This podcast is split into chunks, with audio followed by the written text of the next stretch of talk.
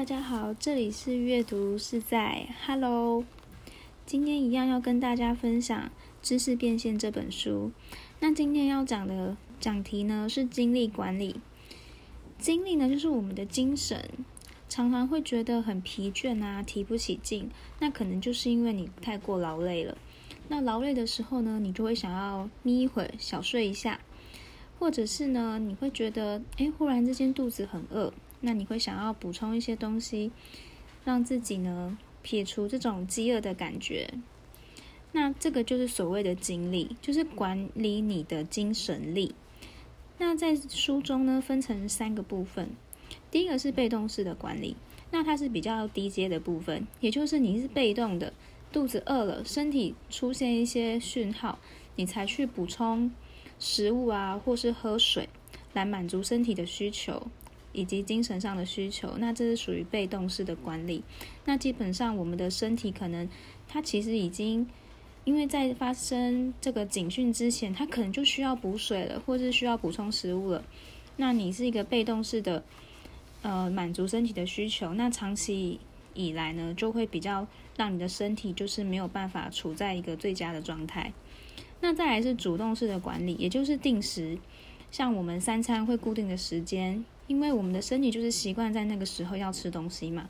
那有时候可能不是你真的饿了，而是那个时间你就觉得，呃，是因为规律的作息，我那个时间就要吃早餐、中餐或晚餐，然后睡觉的时间也是跟起床的时间也把它固定下来。那这样你的身体其实就会处在一个比较稳定的状态。所以主动的呃精力管理呢，又比被动式的管理再高一阶。好，那最高阶的管理呢是仪式管理。那就我的理解呢，仪式管理就是你会给自己营造一个悠闲的状态，或是情境，让自己的身心灵都得以放松。比如说，工作了一个星期，那可能礼拜五的呃小周末，或是周末的时间。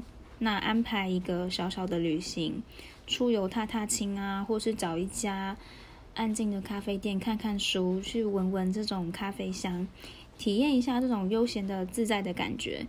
那这个是你刻意给自己营造出一个放松的机会，那这就是所谓的仪式管理，或者是呢，你刻意的在自己的日常生活中增加一些有益身心健康的活动，比如说运动。那在书中呢，作者他会利用呃早起的时间先去晨跑，可能跑个几公里，让身体活络起来，然后才开始一天的行程。所以像这种晨间的跑步啊，那这就是属于仪式管理当中的一种。那像我自己呢，我是利用下班后的时间，大概是四五点的时候，我会去跑步。那这样每天这样子长期以往下来，其实你的身体就能够感受到一种规律，而且是运动是促进健康的一个方式之一嘛。那这就是仪式管理。好，那以上就是跟大家分享的精力管理。